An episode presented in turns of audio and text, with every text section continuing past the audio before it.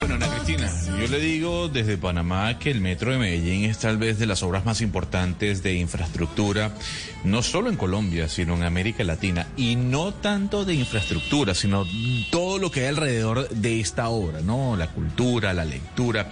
Pero he estado leyendo algo que me llama la atención eh, y, tiene, y se trata de un nuevo escuchadero. ¿De qué se trata este nuevo escuchadero en el metro de Medellín?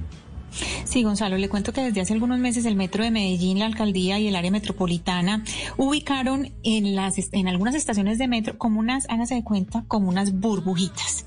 Y eso se llaman los escuchaderos, que es un lugar a donde uno va a que lo oigan y aprender a oír. Pero, pero yo quiero que mejor hablemos con alguien que nos explique bien en qué consiste y por eso nos acompaña eh, Valentina Henao, ella es profesional de gestión social del Metro de Medellín. Valentina, buenos días y bienvenida a Mañanas Blue. Hola, buenos días para todos. ¿Cómo están? Bien, gracias Valentina. Con mucha curiosidad sobre los escuchaderos, ¿cuál es el, propósito de estas burbujas que vemos en algunas eh, estaciones del metro? Qué felicidad, qué felicidad que les interese. Como estabas contando, es una estrategia integral pues que tenemos entre el metro, el área metropolitana y la alcaldía de Medellín. Y lo que buscamos es eh, normalizar las situaciones mentales, normalizar, educar, informar sobre el manejo de emociones, valorar y proteger la vida y finalmente pues también prevenir el suicidio, que es una de las estrategias principales de cómo va la vida, que es la estrategia macro donde se encuentran los escuchadores. Lo que buscamos es eh, que cualquier persona que esté pasando por una situación emocional difícil tenga acceso gratuito a atención especializada a través de los escuchaderos físicos que encuentran eh, en este momento en San Antonio. Pero la idea también es promover incluso los escuchaderos entre, entre familia, entre amigos, entre pares. También tenemos escuchaderos, las líneas de atención telefónica. O sea, lo que queremos es como visibilizar un poco que las personas pueden estar pasando por situaciones difíciles y que es tan sencillo como simplemente escucharlos para que logren salir de esa, de esa complejidad y de lo que están pasando. O sea, Valentina, para ser más gráficos, uno en, en una estación del metro ingresa a una burbuja de estas y dialoga con un profesional, un psicólogo un profesional de salud mental. Sí, eh, exacto. Pues nosotros desde el metro tenemos algo que se llama, es muy bonito y seguro lo conocen, que se llama cultura metro. Y nosotros lo vemos como esa relación positiva que yo tengo conmigo, con los otros y con el entorno. Entonces vean, vean como parte la relación que tengo conmigo. Entonces entendiendo eso, eh, dispusimos de estos espacios y efectivamente, o sea, si alguien está eh, triste, preocupado, lo que sea, se acerca, puede acceder a hablar con un psicólogo, son psicólogos completamente preparados que pone la alcaldía de Medellín. E incluso pues también es algo muy lindo porque tenemos psicólogos con competencia en lengua de señas. Entonces es como un servicio incluyente. Sí, Valentina, hay una, digamos, un punto fundamental que, que, entiendo de los escuchaderos y es el tiempo, porque a uno siempre le dicen, ay, ¿me puedes escuchar? Yo te digo una cosa y uno dice, sí, eh, te doy cinco minutos. Y ahí en el tiempo en los escuchaderos es algo muy importante. Quisiera que nos hablara esto del manejo del tiempo en escuchar al otro y qué pasa después de esa primera escucha. O sea, yo voy a la estación San Antonio, me oye el, el psicólogo, la psicóloga que esté atendiendo, ¿qué pasa después y cuánto tiempo me puede destinar? Sí, pues mira, parte mucho como incluso de la misma pregunta de la estrategia, que es cómo va la vida. O sea, cómo va la vida es una pregunta empática, es una pregunta solidaria, es el punto de partida para ese diálogo. Entonces, y diálogo de lo que sea, claro, de temas de salud mental y de otros. Pero el tiempo, como tú dices, pues no puede ser eh, lo más apresurado porque cada situación es diferente.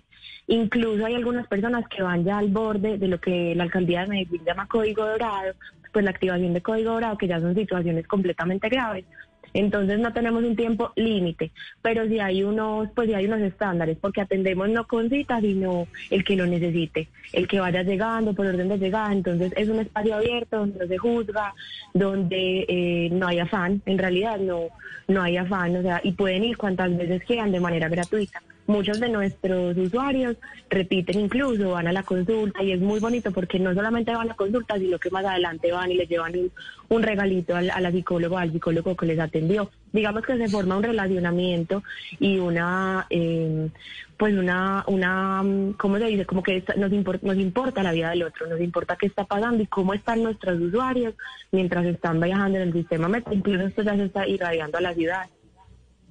Valentina, eh, le pregunto un poco sobre cifras. Ustedes cuántas personas, entiendo que esto funciona desde octubre, cuántas personas han atendido.